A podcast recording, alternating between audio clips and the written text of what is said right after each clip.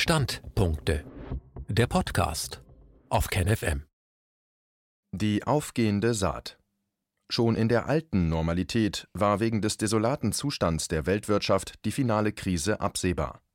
Exklusivabdruck aus Das Corona-Dossier. Ein Standpunkt von Ulrich Mies. Die sogenannte Corona-Krise ist nicht vom Himmel gefallen. Vielmehr ist sie das Endprodukt, die logische Konsequenz aus einer jahrzehntelangen Epoche des vielfachen Niedergangs der Gesellschaft, der Sitten und des Umgangs mit unserem Planeten. Im Geleitwort zu Flo aus Reinigs Riesenwerk Das Corona-Dossier skizziert Ulrich Mies diese Entwicklung. Exklusivabdruck aus Das Corona-Dossier unter falscher Flagge gegen Freiheit, Menschenrechte und Demokratie. Um die sogenannte Corona-Krise des Jahres 2020 besser beurteilen zu können, möchte ich zunächst einen kurzen Blick auf den Zustand der westlichen Wertegemeinschaft vor Ausbruch der Corona-Pandemie werfen. Die entscheidende Frage ist, was könnte die Machtzentren dazu veranlasst haben, Corona-Krise und Lockdowns mit ihren enormen Schäden für das wirtschaftliche und gesellschaftliche Leben auszurufen? Nach fast einem Jahr Corona-Krise steht für den kritischen Zeitbeobachter unzweifelhaft fest, es ging und geht den Zentren der Macht gar nicht um Corona, vielmehr waren und sind die produzierten Folgeschäden das eigentliche Ziel der Operation und soll der westliche Kapitalismus auf ein völlig neues Profitregime eingeschworen werden. Vor allem wurde zum Ende des Jahres 2019 immer deutlicher, dass das sogenannte Zivilisationsmodell und die Politik des Westens auf der Grundlage des weltumspannenden marktradikalen Kapitalismus kurz davor war, den Planeten vollends zu ruinieren. Die folgende Auflistung gibt nur einen bescheidenen Überblick über den Zustand der Welt zum Ende des Jahres 2019. Auch stellt sich maßgeblich die Frage, wie war es um die Glaubwürdigkeit und das Vertrauen in die Handlungsfähigkeit der westlichen Politik und ihrer Institutionen bestellt? Ich möchte hier ohne jeden Anspruch auf Vollständigkeit nur einige Faktoren nennen. Herrschaftsparteien und Medienlandschaft Immer mehr Bürgerinnen und Bürgern wurde klar, dass Parteien und Mainstream-Medien nahezu ausschließlich Regierungs- und Konzernpositionen vertraten. Die Herrschaftsparteien wurden von vielen Menschen als das erkannt, was sie sind: lobbyfinanzierte, korrupte, selbstbezogene Klicken, die um die Interessen von Großkonzernen rotieren, ihre eigenen Karrieren planen und absichern.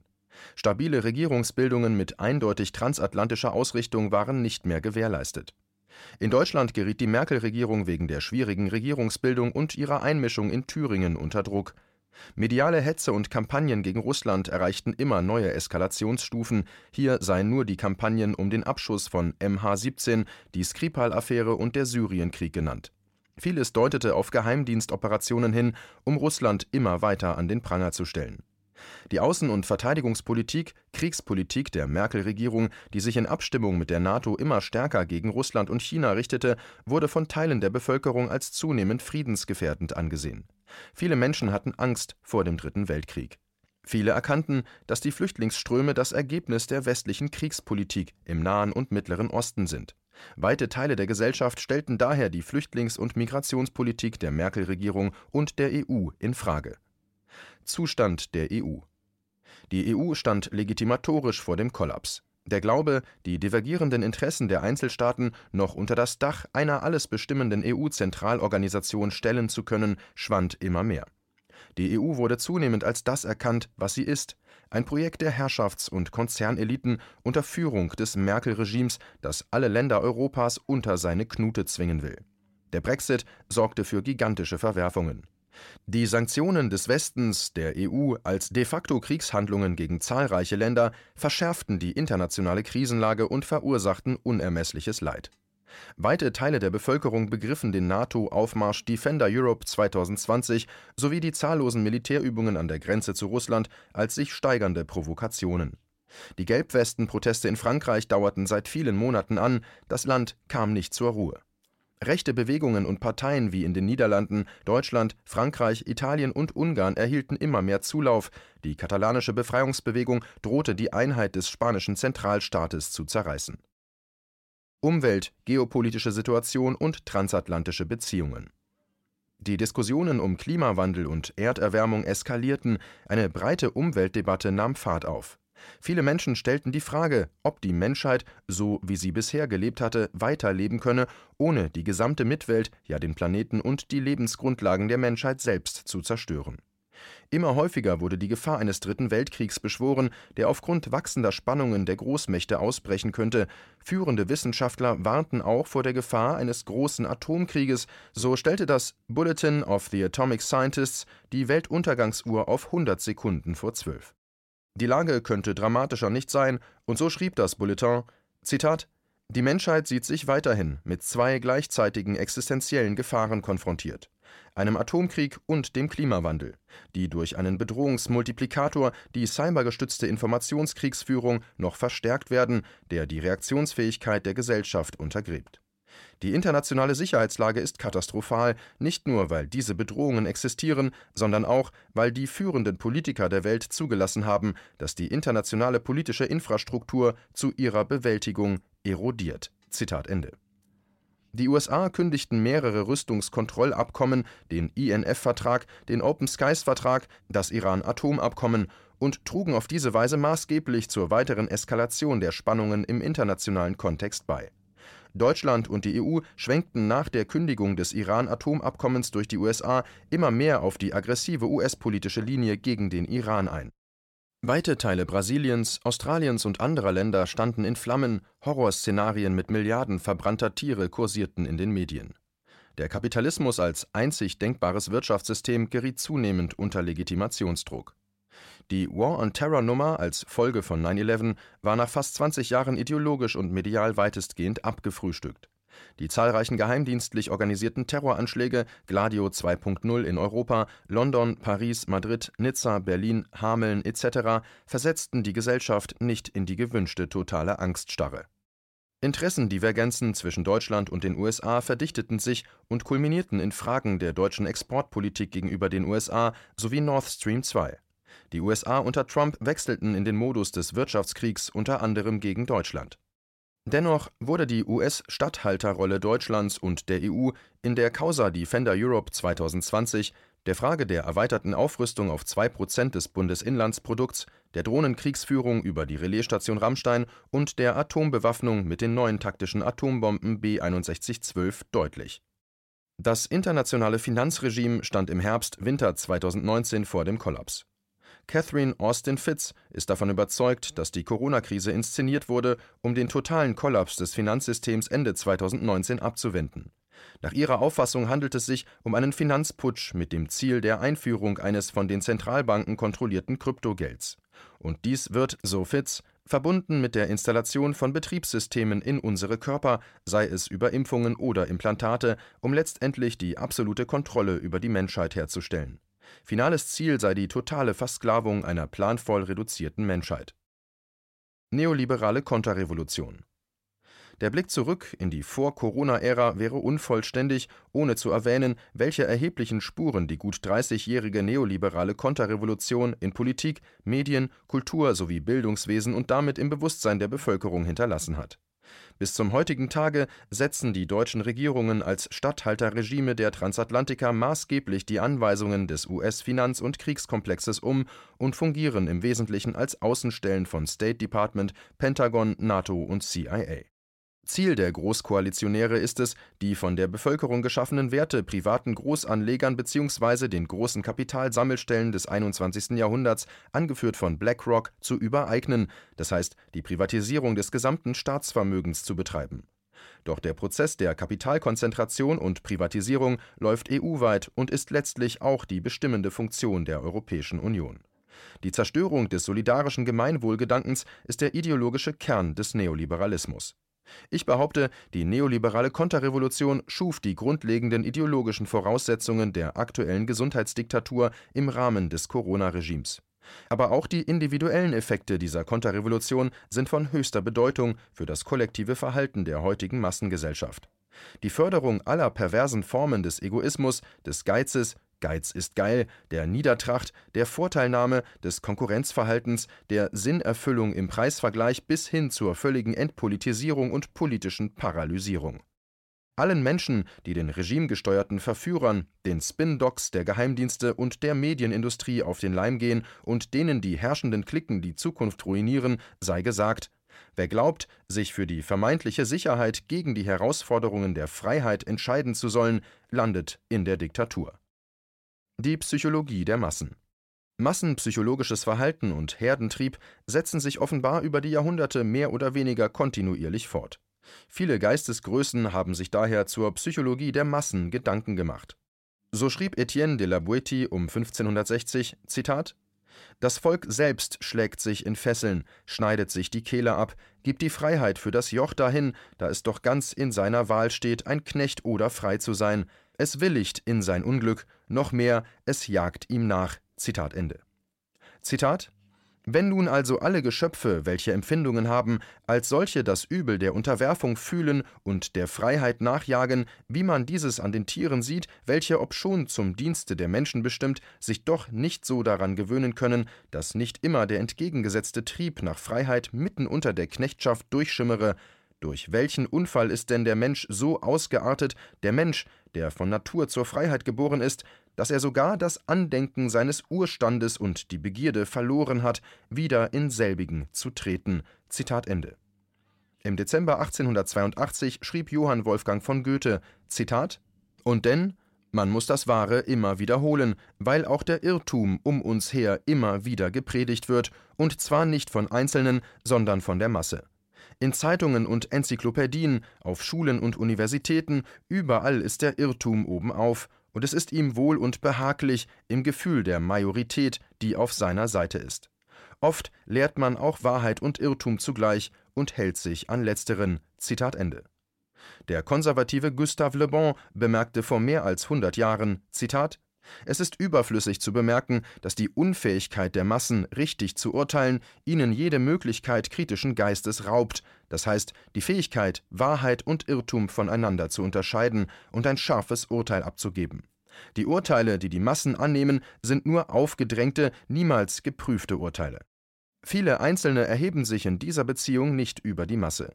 Die Leichtigkeit, mit der gewisse Meinungen allgemein werden, hängt vor allem mit der Unfähigkeit der meisten Menschen zusammen, sich aufgrund ihrer besonderen Schlüsse eine eigene Meinung zu bilden. Zitat Ende.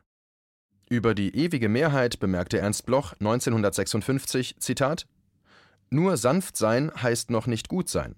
Und die vielen Schwächlinge, die wir haben, sind noch nicht friedlich. Sie sind es nur im billigen, schlechten Sinn des Wortes, sind es allzu leicht. Ja, als kleine Kinder ließen sie sich nichts gefallen, diese begehren auf, dass man Wunder meint, was es derart mit uns auf sich habe. Aber danach kamen auf zehn Aufstände tausend Kriege, und die Opfer blieben brav. Daneben überall die vielen Duckmäuser sagen nicht so und nicht so, damit es nachher nicht heißt, sie hätten so oder so gesagt. Leicht gibt sich bereits als friedlich, was mehr feige und verkrochen ist. Zitat Ende. Um wie viel mehr und umso leichter unterwerfen sich die Massen der Herrschaft der wenigen, wenn sie unter Angst gesetzt werden. Neurowissenschaftler bestätigen, dass beim Menschen im Panik- und Angstmodus das Reptiliengehirn das Steuer übernimmt. Das im Laufe der Evolution entstandene Fronthirn wird so außer Kraft gesetzt, rationales Denken unmöglich. So war es für die Meister der psychologischen Kriegsführung nicht verwunderlich, wie schnell sich große Teile der Bevölkerung in den ihnen zugewiesenen mentalen Laufstall des Untertanen fügten. Die Zentren der Macht dürfen sich ob ihres hervorragend verlaufenden Covid-19-Großexperiments auf die Schenkel klopfen. Der länderübergreifende Feldversuch in Sachen Ausnahmezustand war für sie ein glänzender Erfolg. Zitat Regierungen lieben Krisen, denn wenn die Menschen Angst haben, sind sie eher bereit, Freiheiten gegen das Versprechen aufzugeben, die Regierung werde sich um sie kümmern. Nach dem 11. September haben die Amerikaner zum Beispiel die fast vollständige Zerstörung ihrer bürgerlichen Freiheiten durch die hohlen Sicherheitsversprechen des Patriot-Gesetzes akzeptiert. Der Wahnsinn über das Coronavirus beschränkt sich nicht nur auf Politiker und die medizinische Gemeinschaft. Zitat Ende. Genereller Vertrauensverlust. Unabhängig von ihrem irrationalen Verhalten und ihrer Unterwürfigkeit hatte sich im kollektiven Bewusstsein der breiten Bevölkerungsschichten in den Ländern des Westens über viele Jahrzehnte aus bitteren Erfahrungen gespeist ein enormes Misstrauen gegenüber den Institutionen angehäuft. Und so ergab das jährlich erhobene weltweite Trust-Barometer, Vertrauensbarometer der Firma Edelmann eine der großen Public Relations Agenturen, vom Januar 2020 Rekordwerte eines generellen Vertrauensverlustes aller maßgeblichen Institutionen, Regierungen, Medien, Wirtschaft und Nichtregierungsorganisationen (NGOs). Edelmann hierzu: Zitat Seit Edelmann vor 20 Jahren mit der Messung von Vertrauen begann, wurde dieses durch wirtschaftliches Wachstum beflügelt Dies setzt sich in Asien und dem Nahen Osten fort, aber nicht in den entwickelten Märkten, wo die Einkommensungleichheit nun der wichtigere Faktor ist. Eine Mehrheit der Befragten in allen entwickelten Märkten glaubt nicht, dass es ihnen in fünf Jahren besser gehen wird, und mehr als die Hälfte der Befragten weltweit glaubt, dass der Kapitalismus in seiner jetzigen Form der Welt mehr schadet als nützt. Zitat Ende. Edelmann untersuchte 28 Länder zwischen Oktober und November 2019. 56 Prozent aller Befragten waren der Ansicht, dass der Kapitalismus der Welt mehr schadet als nützt. In allen westlichen Industrieländern hatte die wachsende Ungleichheit einen enormen Einfluss darauf, ob die breite Bevölkerung noch ihren Institutionen traute. Generell stellte Edelmann fest, dass die Mehrheit der breiten Bevölkerungsschichten im Durchschnitt aller untersuchten Länder kein Vertrauen in ihre Institutionen hatte Danach vertrauten den Regierungen, Medien, Wirtschaft und NGOs in Argentinien und Italien je 49 Prozent, in Australien 47 Prozent, in den USA und Deutschland 46 Prozent, in Frankreich und Spanien 45 Prozent, in Japan und dem Vereinigten Königreich 42 Prozent. 83 Prozent der abhängig Beschäftigten machten sich Sorgen über einen Jobverlust 61 Prozent waren davon überzeugt, dass die Regierungen nicht eingreifen, um unerwünschte technologische Entwicklungen zu unterbinden. 57 Prozent sagten, die Medien seien mit unglaubwürdigen Informationen kontaminiert. 66 Prozent hielten die derzeitigen politischen Führer für unfähig, den Zukunftsherausforderungen ihrer Länder gewachsen zu sein. 57 Prozent sagten, die Regierungen würden nur zum Nutzen einiger weniger arbeiten. Zum Ende des Jahres 2019 war somit völlig klar, dass sich die Regierungen etwas einfallen lassen mussten, denn so konnte es keinesfalls weitergehen. Und es ereignete sich seit März 2020 weltweit das, was die Menschheit als Corona-Krise zu gewärtigen hat. Psychologische Operation Die herrschenden Klassen und ihre Regierungshelfer ordnen die Figuren auf dem Schachbrett der Macht und der Weltpolitik neu. Die alte Zivilisation hat ihrer Auffassung nach ausgedient und soll absterben, eine neue Retortenzivilisation, die vierte industrielle Revolution, soll nach dem Great Reset entstehen. Wie viele Menschen bei dieser Transformation auf der Strecke bleiben, interessiert die modernen Weltkriegsplaner nicht. Das bekannte Zitat des amerikanischen Milliardärs Warren Buffett sei nochmals kurz in Erinnerung gerufen, der Mann sprach im Kern bereits 2006 aus, worum es geht. Zitat: Es herrscht Klassenkrieg, richtig, aber es ist meine Klasse, die Klasse der Reichen, die Krieg führt, und wir gewinnen. Zitat Ende. Tatsächlich steht die Welt mitten in einem Psy-Op-Krieg, einer psychologischen Operation der Extraklasse, in die alle Erkenntnisse der psychologischen Kriegsführung einfließen, des Mind Control MK Ultra, Biedermanns Tabelle des Zwangs und alle Erfahrungen aus Jahrzehnten zahlloser Kriege und Anti-Guerilla-Kriege. Covid-19 ist eine Super Psy-Op Mind Control Counter-Insurgency Operation gegen die Zivilgesellschaften, wobei die Medien im Rahmen einer strategischen Kooperation als Waffe dienen. Die transhumanistischen Psycho und Soziopathen des World Economic Forum unter Klaus Schwab arbeiten im Schulterschluss mit Regierungen, Geheimdiensten und Militärs gegen die Völker, um deren Willen zu brechen die Zerstörung der menschlichen Psyche, die Zerstörung des Klein und Mittelstandes, des gesamten Kulturbetriebs, die massive Zensur, Bevölkerungsreduktion, soziale Zersetzung der Gesellschaften, Polizeiterror, Psychoterror gegen freie Medien, Bedrohungen, Kontensperrungen, persönliche Anfeindungen und vieles mehr gehören zu einem Handlungsensemble. Zitat PsyOps sind geplante Operationen, die ausgewählte Informationen und Indikatoren an ausländische Zielgruppen vermitteln, um deren Emotionen, Motive, das objektive Denken und letztlich das Verhalten ausländischer Regierungen, Organisationen, Gruppen und Einzelpersonen zu beeinflussen. Auf diese Weise beeinflusst PsyOp nicht nur die Politik und Entscheidungen, sondern auch die Fähigkeit zu regieren, die Fähigkeit zu befehlen, den Willen zu kämpfen, den Willen zu gehorchen und den Willen zu unterstützen. Zitat Ende.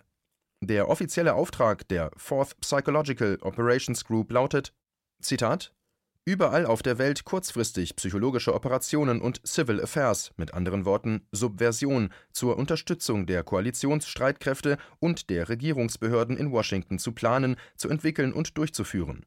Zum Personal der Fourth Group gehören regionale Experten und Linguisten, die ein tiefes Verständnis für die politischen, kulturellen, ethnischen und religiösen Feinheiten des Zielpublikums haben Sie sind auch Experten in technischen Bereichen wie Journalismus, Rundfunkbetrieb, Grafikdesign, Zeitungsgeschäft, Illustration und taktischer Fernkommunikation. Zitat Ende. Die Zentren des westlichen Kapitalismus haben den Zivilgesellschaften den Krieg erklärt. Die Covid-Nummer hat diese Tatsache vollends ans Licht der Öffentlichkeit gezerrt. Sie müsste nur noch die Fakten zur Kenntnis nehmen und sie in die oben genannten Zusammenhänge einbauen, genau hinschauen und sich von der Illusion befreien, Herrschaftsparteien und Regierungen hätten etwas mit Gemeinwohlorientierung zu tun. Wie wir aus leidiger Erfahrung seit 1989 wissen, ist das Gegenteil der Fall. Und obwohl die Mehrheit der Menschen in den entwickelten Industrienationen, die von der PR-Agentur Edelmann befragt wurden, insbesondere ihren Regierungen nicht mehr trauen, verhalten sie sich in der inszenierten Corona-Krise völlig irrational. Hier folgen sie den sogenannten Eliten wie Kleinkinder ihren Eltern. Ein Schlüssel zur Erklärung dieses irrationalen Verhaltens liegt offensichtlich in massenpsychologischen Phänomenen, in einer seit Generationen eingeübten Autoritätshörigkeit und darin, dass die Masse dazu neigt, kultischen Narrativen zu folgen. Es ist der Glaube einer Großsekte, die sich allen rationalen Argumenten verschlossen hat und die außerhalb der Großsekte Stehende als Feinde betrachtet. Floh aus Reinig hat zum Kriminalstück Covid-19 eine Fülle an Material zusammengetragen und ist zu dem Ergebnis gelangt, dass die von der WHO ausgerufene Pandemie ein gigantisches Betrugsmanöver ist, eine Operation unter falscher Flagge. Niemand kann nach der Lektüre dieses spannenden Werks noch behaupten, er oder sie hätte nichts gewusst. Aus dieser Erkenntnis heraus muss der Widerstand erwachsen. Dies war ein Beitrag aus dem Rubicon, Magazin für die kritische Masse. KenFM ist crowdfinanziert und unabhängig. Leiste deinen Beitrag zu freier Presse und unterstütze unsere Arbeit finanziell. Wenn du zukünftig keine Beiträge verpassen willst, abonniere den KenFM Newsletter und installiere dir die KenFM App für iPhone und Android. Weitere Informationen auf canfm.de/support. Hallo Community. In diesem Video möchten wir euch das Thema Bitcoin ans Herz legen. Wir werden euch erklären, was Bitcoins sind, wie man damit bezahlen kann und welche Bedeutung diese Währung für KenFM hat. Viele von euch haben sicher schon von Bitcoin gehört oder nutzen es sogar privat. Wie ihr KenFM mit Bitcoins unterstützen könnt und warum das für uns aktuell sehr wichtig ist, verraten wir euch jetzt. Das ist ein Bitcoin. In Wirklichkeit existiert so ein Bitcoin aber gar nicht. Es gibt ihn nur virtuell im Internet als digitale Währung in einem digitalen Konto. Bitcoin ist eine sogenannte Kryptowährung, die bekannteste weltweit. Man kann damit via Computer oder Smartphone einkaufen, spenden oder sich gegenseitig Bitcoins zuschicken. Bitcoins kann man wie Währungen oder Edelmetalle zum aktuellen Wechselkurs kaufen, verkaufen oder von Freunden zugeschickt bekommen. Einzige Voraussetzung ein E-Wallet, zu Deutsch eine elektronische Geldbörse. Das ist ein Account oder Konto, über das man Bitcoins empfangen oder versenden kann. Wie ihr wisst, nutzen auch wir bei KenFM schon seit ein paar Jahren Bitcoin, damit wir im Notfall auch finanziell unabhängig bleiben können, zum Beispiel von Banken, die uns nicht mehr mögen. Da viele Banken mit unserer Berichterstattung nicht einverstanden sind und nicht im Zusammenhang mit KenFM genannt werden möchten, kam es in den letzten Monaten so weit, dass uns gar keine Bank mehr mag. Weshalb wir leider damit rechnen müssen, vom kompletten IBAN-Zahlungsverkehr ausgeschlossen zu werden. Deshalb der Appell an euch, beschäftigt euch jetzt schon mit der Funktionsweise von Bitcoin, damit ihr uns auch im Notfall trotzdem weiter unterstützen könnt. Alles, was ihr dafür tun müsst, ist, eure bisherige Unterstützung in Euro einfach in Bitcoin an uns zu senden.